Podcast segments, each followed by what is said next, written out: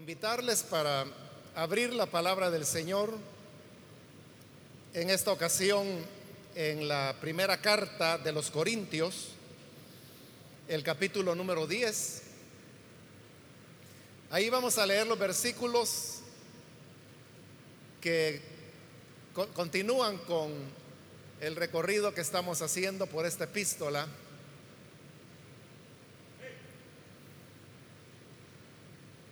Si lo tiene listo, dice Primera de Corintios, capítulo 10, versículo 14 en adelante.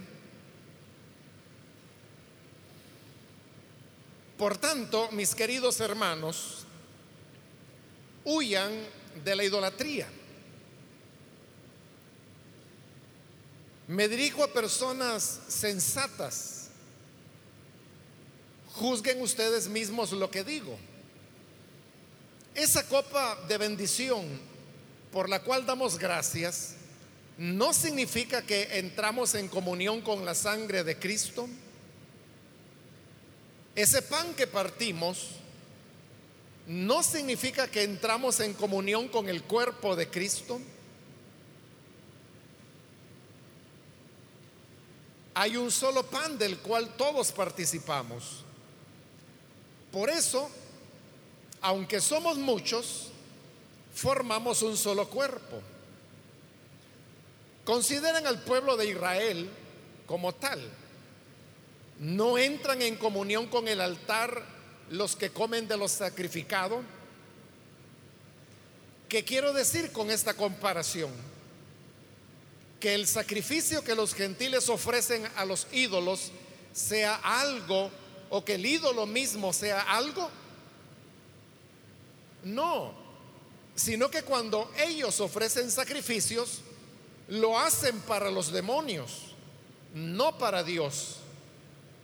Y no quiero que ustedes entren en comunión con los demonios.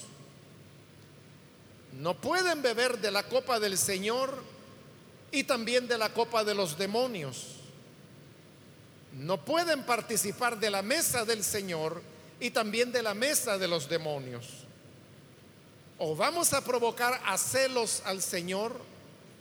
¿Somos acaso más fuertes que Él? Amén. Hasta ahí vamos a dejar la lectura, hermanos. Pueden tomar sus asientos, por favor.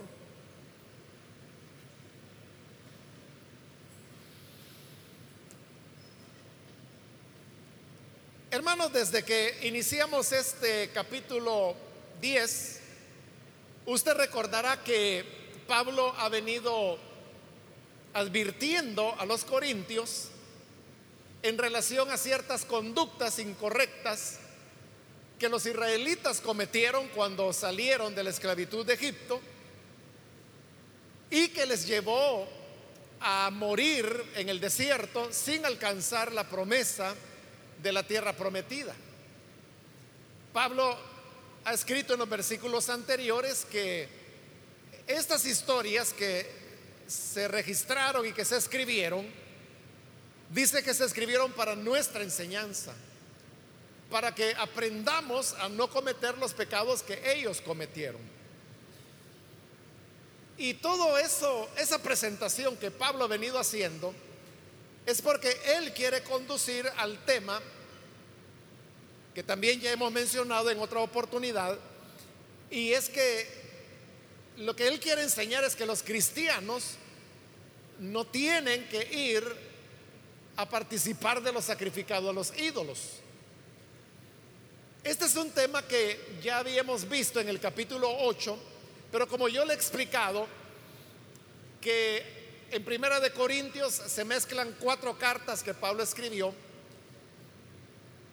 y, perdón, dos cartas en Primera de Corintios y son cuatro en Segunda de Corintios, pero en Primera de Corintios, que es en la que estamos, son dos cartas. Entonces, las cartas se fusionaron, pero no se fusionaron en el orden, como decir, esta fue la primera carta, esta fue la segunda y poner una detrás de la otra, no fue así, sino que tomaron ciertos capítulos de la primera carta que Pablo envió a los Corintios y otros capítulos de la segunda carta Y los fueron intercalando de manera bastante arbitraria, podría decirse, y eso es lo que ha dado paso a Primera de Corintios.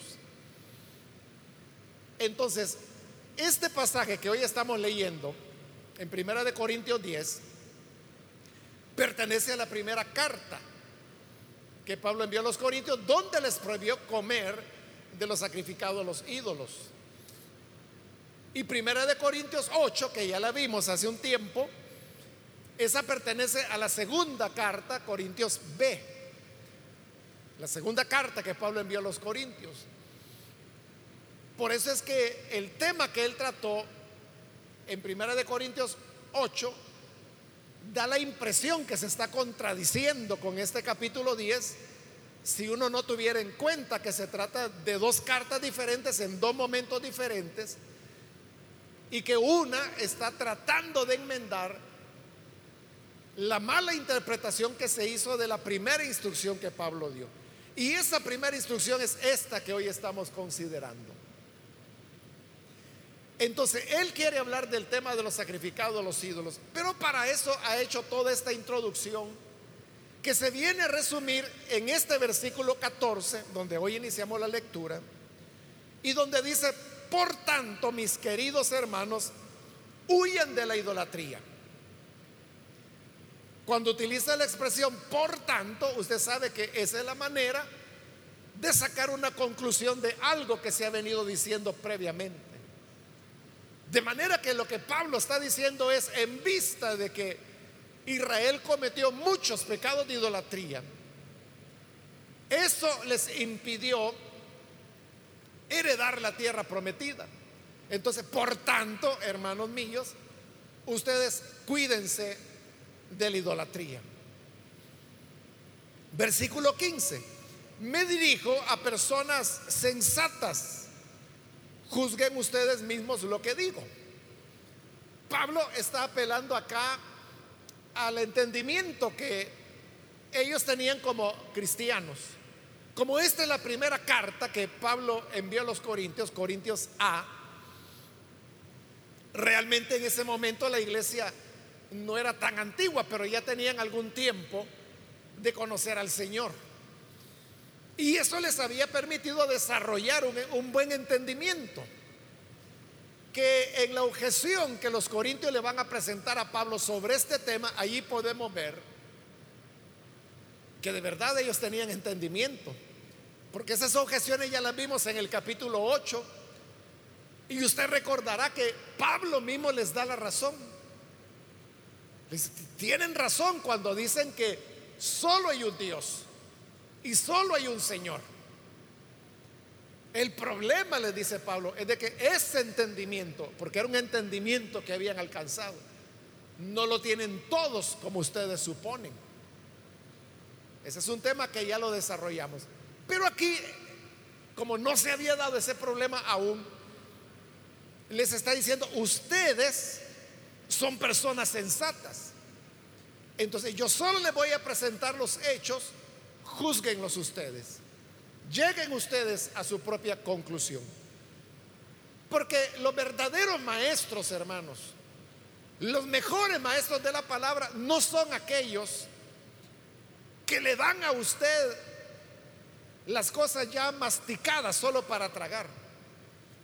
El buen maestro es el que lo pone a masticar a usted, que lo pone a pensar, que le da los elementos, pero usted es el que tiene que reflexionar y llegar a la conclusión. Eso es lo que Pablo va a hacer acá.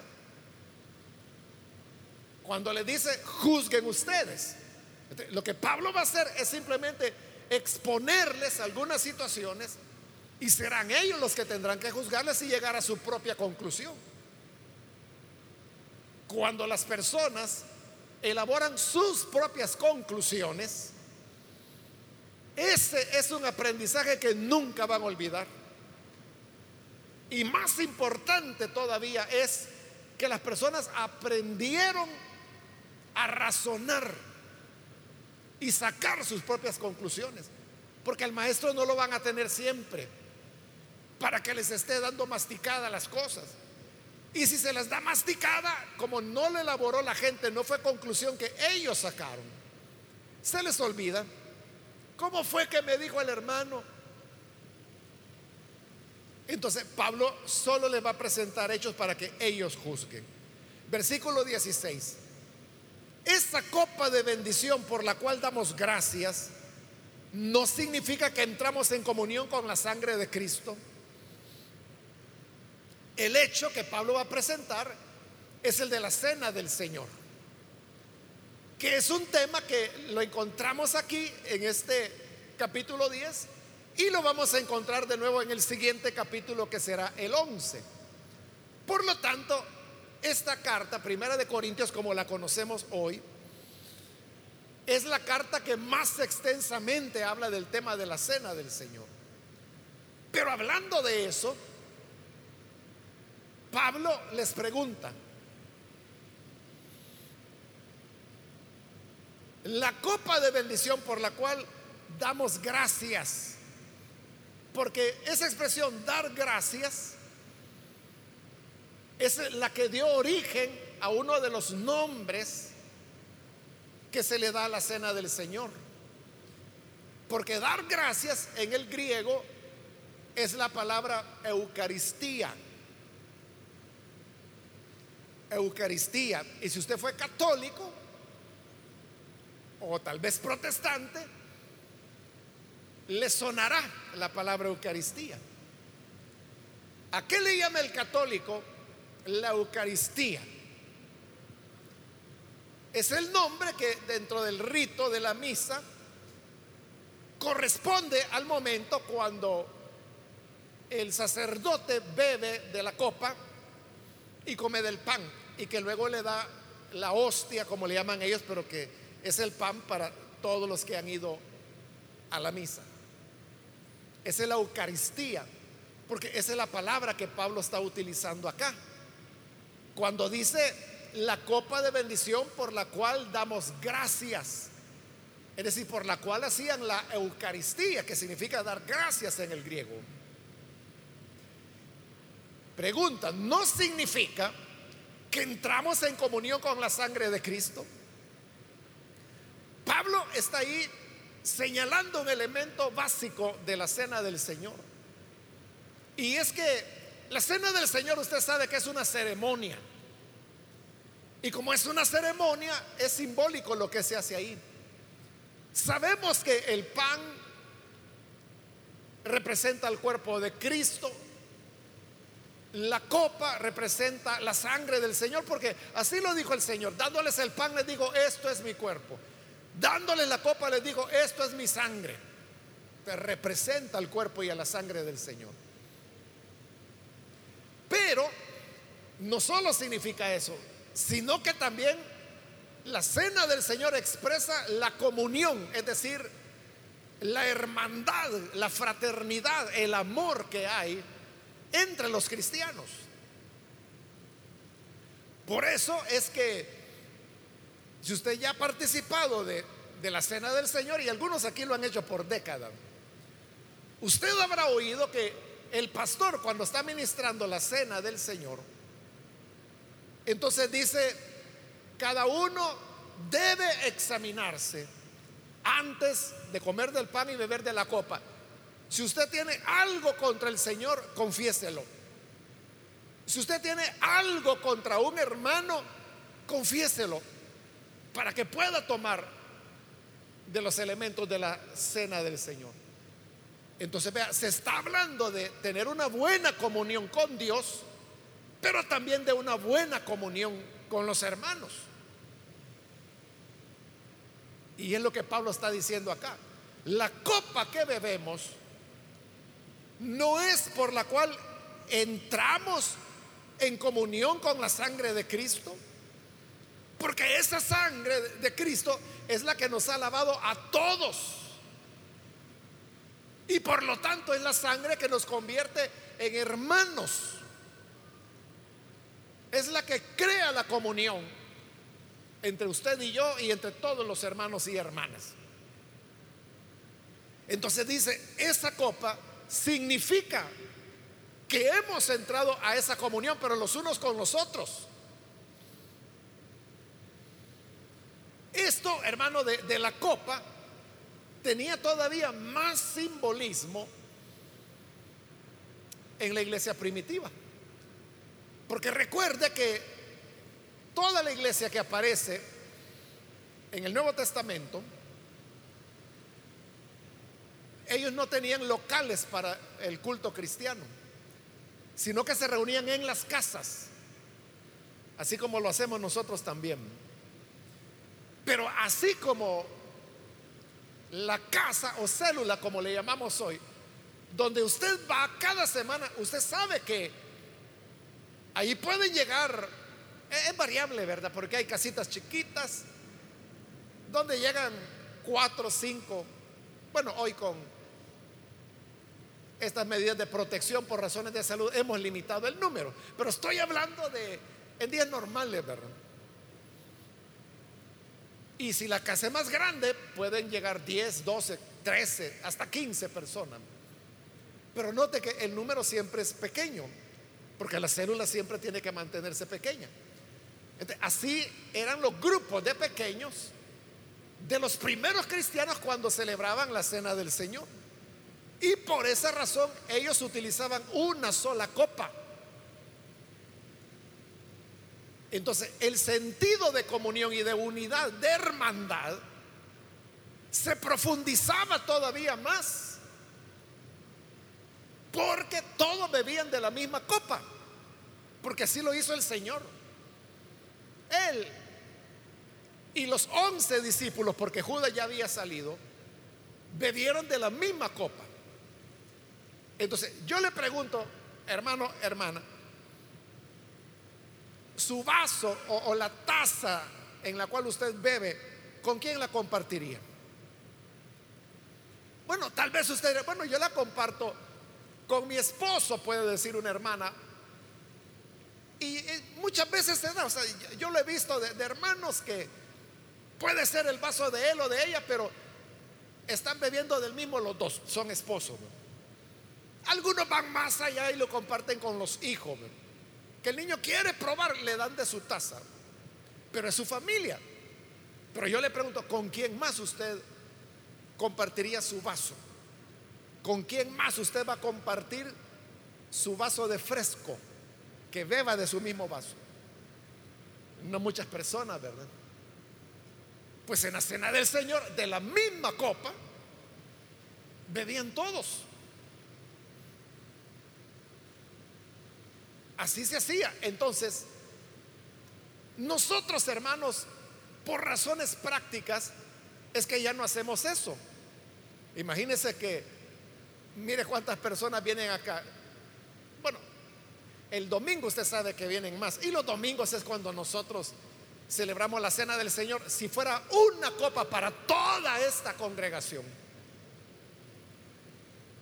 ¿cuándo vamos a terminar? Y tendría que ser una copa tipo balde, ¿verdad? Para que todos pudieran beber un poco.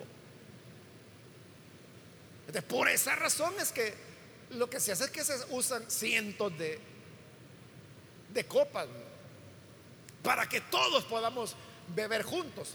Pero originalmente era una copa. Eso remachaba el tema de la comunión. ¿Qué es lo que Pablo está diciendo? Que al tomar de la cena del Señor, lo que él dice, él lo hace en forma de pregunta, pero la respuesta es lógica, ¿verdad? Por eso es que él les dijo, juzguen ustedes. Juzguen ustedes. Y la pregunta es, no significa que entramos en comunión con la sangre de Cristo, esa copa de bendición, por la cual damos gracias, o sea, Eucaristía. La respuesta es obvia, sí. Eso indica la copa, que sea la, misma copa. Eso indica que hay comunión de los unos con nosotros. Pero hoy viene la segunda pregunta, siempre referida a la cena del Señor. Ese pan que partimos no significa que entramos en comunión con el cuerpo de Cristo. En el caso de la copa, hermano, ya le expliqué que como era una sola copa la que usaban toda la iglesia, pero la iglesia reunida en la casa, ¿verdad? Que eran, no sé, 15, 20 personas a lo sumo. Aunque habían casas donde cabía bastante gente, como por ejemplo los 120 que se reunían en una casa en el aposento alto. Era grande porque cabían 120. Bueno, pero fuera, hermano, el número que fuera, la cosa es que usaban una sola copa. Pero así como Pablo ha dicho, que al participar de la copa estamos entrando a la comunión de la sangre. Entonces, al participar del pan, dice él, estamos participando del cuerpo de Cristo. Con la copa ya le dije que eso se veía claro porque era una sola copa, pero y con el pan era igual, hermano. Era un solo pan. El Señor cuando estableció la cena del Señor lo que hizo fue tomar el pan. No se imagine usted un pan como hoy, ¿verdad? Los tenemos. El pan que ellos comían era más parecido a una hojuela. ¿Conoce las hojuelas usted? Esas que venden en el cementerio para noviembre. Esa especie de tortilla frita eh, grande, así era el pan que ellos comían. Eso es lo que Jesús agarró.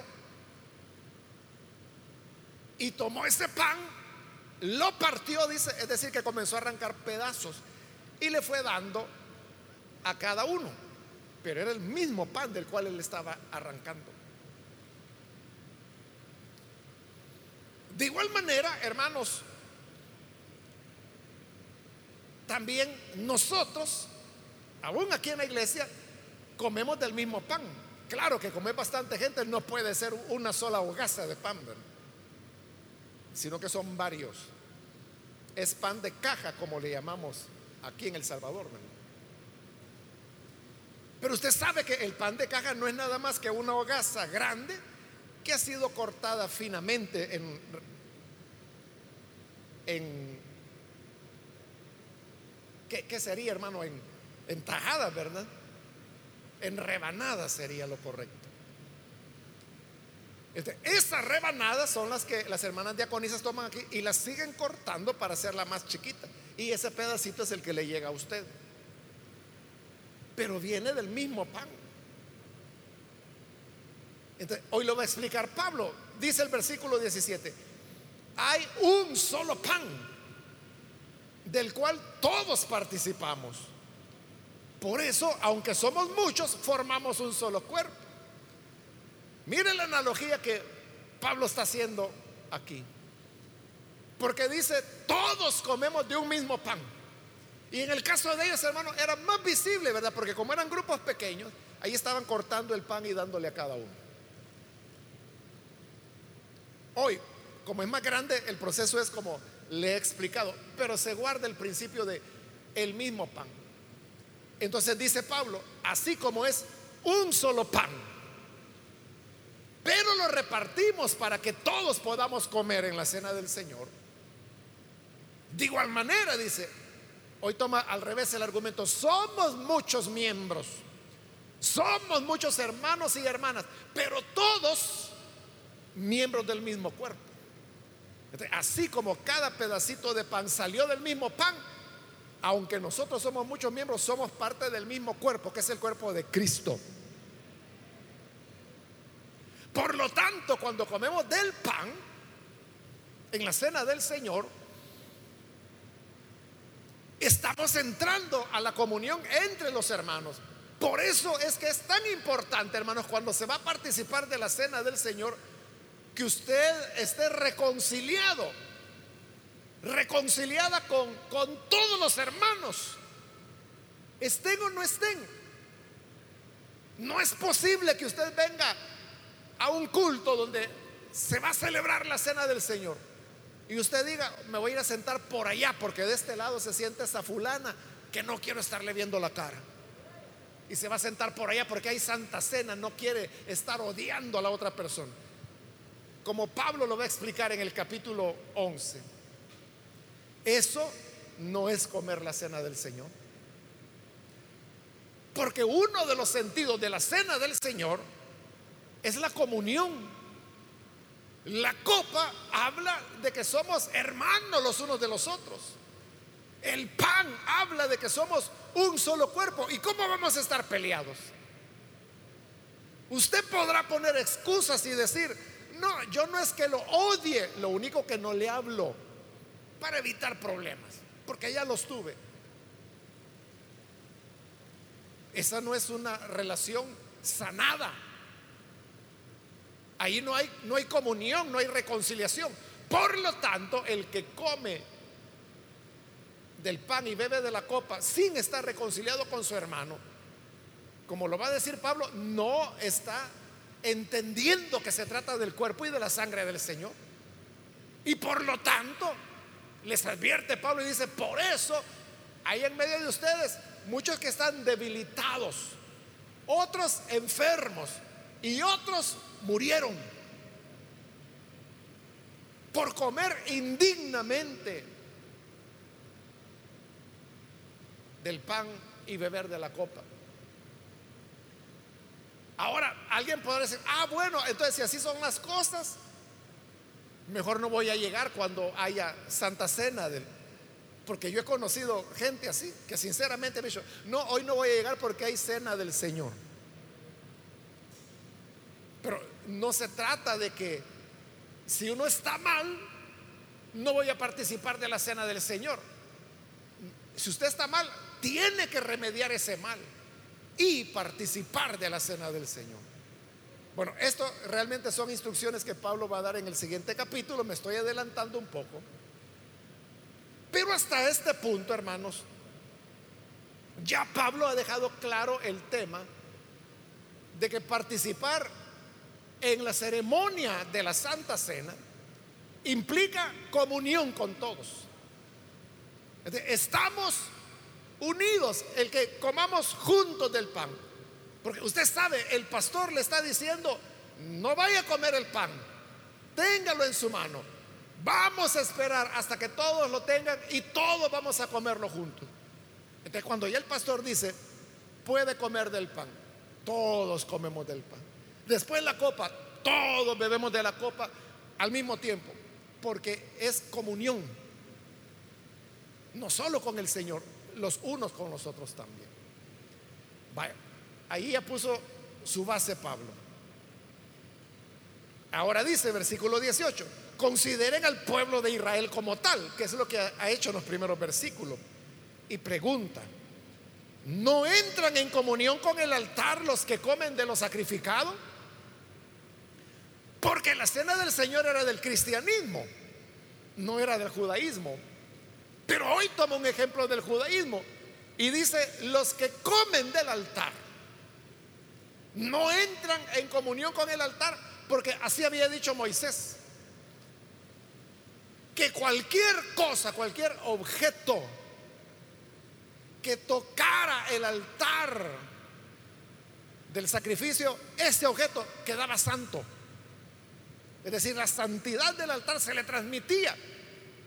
Igual era lo que se comía del altar. Como era santo, los que comían de ese, podía ser carne, podía ser los panes de la mesa de la proposición, quien los comía se santificaba. a eso se está refiriendo cuando preguntan, no entran en comunión con el altar los que comen de lo sacrificado. Entonces, mire lo que está diciendo Pablo.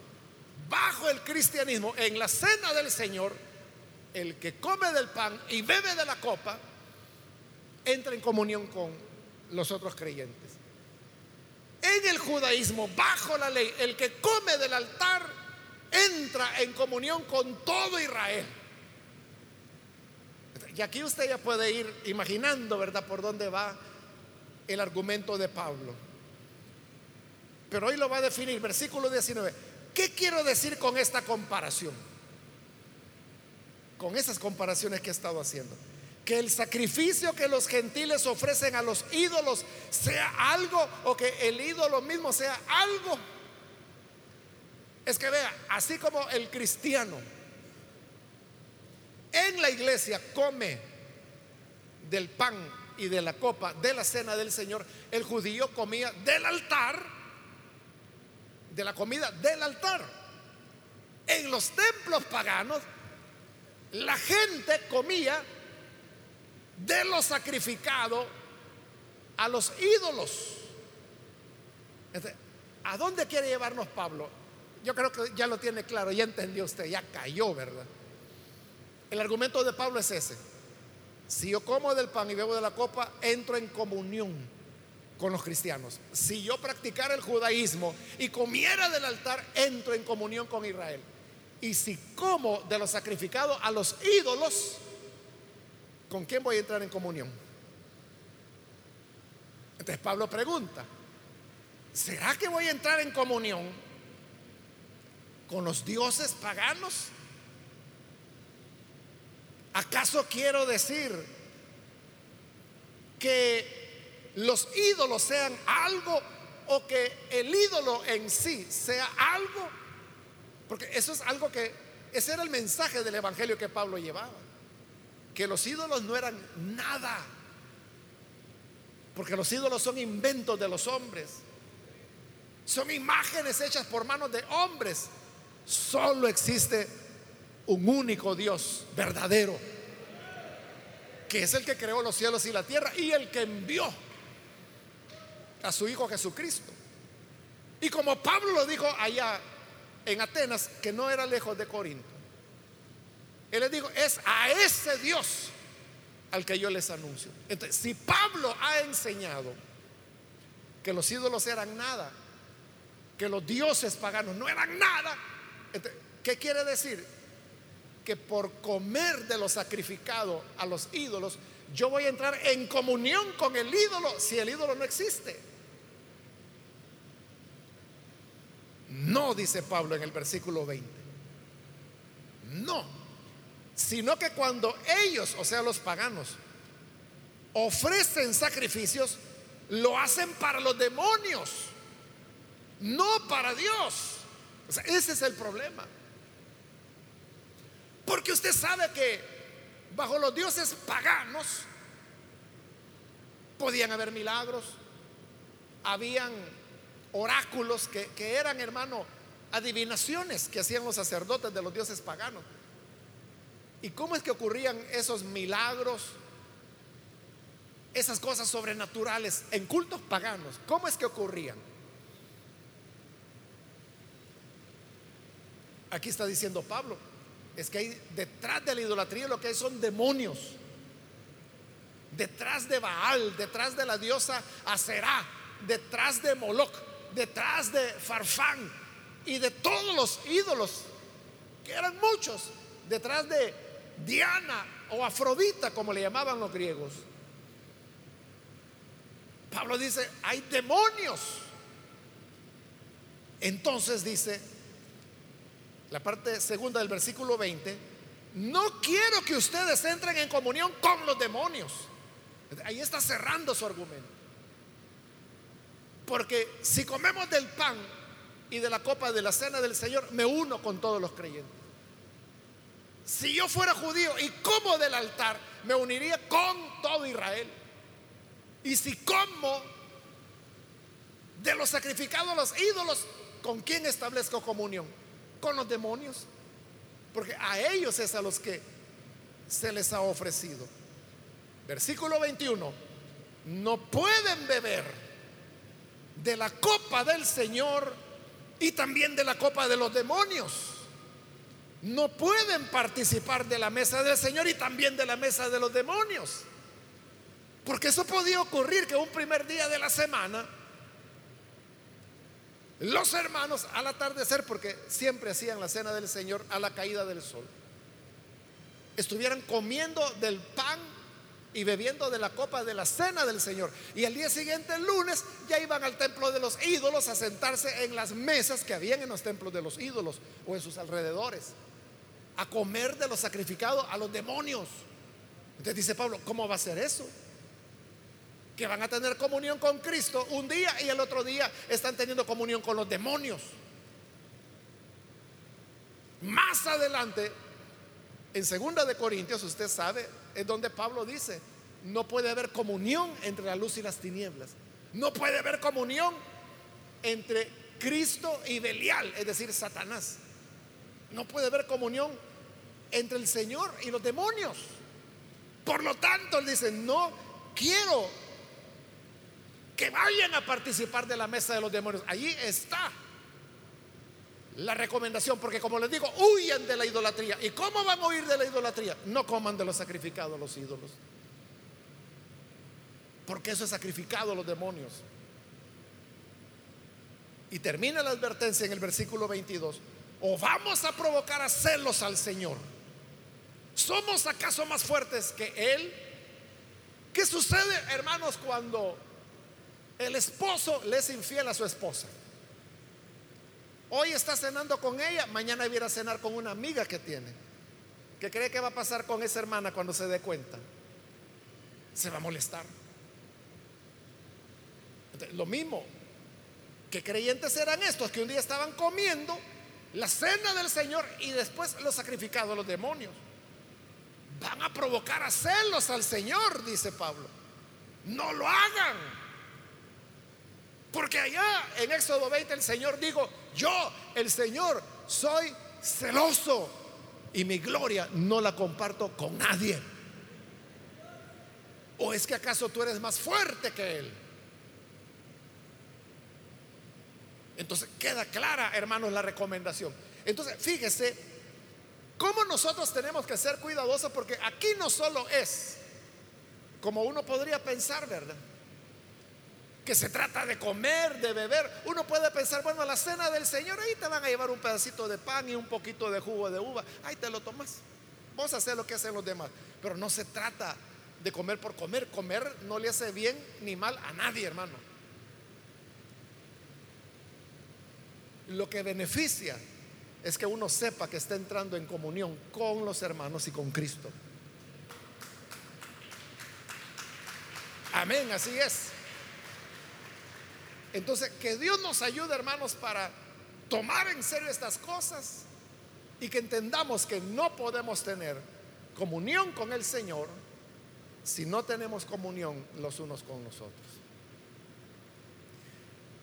Vamos a cerrar nuestros ojos y antes de orar, quiero invitar, como siempre lo hacemos, hermanos, aquellas personas que todavía no han recibido al Señor Jesús, pero si usted ha escuchado la palabra y hoy necesita venir para recibir el perdón del Señor, yo le invito para que ahí donde está, por favor, se ponga en pie en señal que usted desea recibir al Hijo de Dios para que nosotros podamos orar por usted. Cualquier amigo o amiga que hoy necesita creer en el Hijo de Dios, póngase en pie. Es esa sangre la que nos limpia del pecado, pero al mismo tiempo pone la base para que tengamos comunión los unos con los otros. ¿Necesita usted venir para recibir al Hijo de Dios? Póngase en pie, por favor. No es necesario que venga al frente. Allí donde está solo, póngase en pie para que podamos orar por usted. Si se encuentra en la parte de arriba también, póngase en pie. Porque queremos orar por usted. También quiero invitar si hay hermanos o hermanas que se han alejado del Señor, pero hoy necesitan reconciliarse. Puede ponerse en pie también. Si se alejó del Señor, pero hoy quiere volver a los caminos del Señor, póngase en pie. Y vamos a orar por usted. Venga porque de esta decisión depende su futuro eterno. El Señor dijo, yo pongo delante de ustedes el camino de vida y el camino de muerte. Y aquí tiene seguir su propio rumbo o creer hoy en Jesús, hágalo poniéndose en pie y oraremos por usted.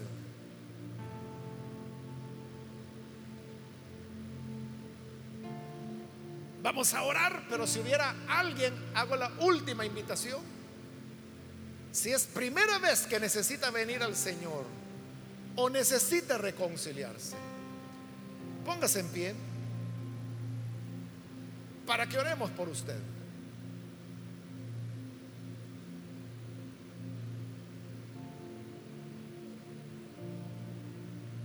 Hermanos, que el Señor nos ayude para que entendamos la importancia de la comunión. Porque como le dije, sin ella no podemos tener comunión con el Señor. Padre, gracias te damos por tu palabra, porque ella es la que nos ilumina, nos orienta, pero también nos anima para hacer lo que a ti te agrada. Te ruego, Padre, que bendigas a cada hermano y a cada hermana que podamos, Señor, siempre vivir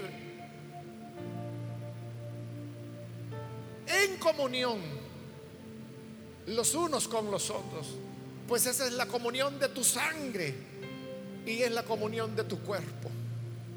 Y tu iglesia es tu cuerpo. te pedimos por aquellos que a través de los medios de comunicación abren su corazón para creer en ti. Cámbiales, transfórmales y añádeles a tu iglesia. En el nombre de Jesús nuestro Señor lo pedimos. Amén.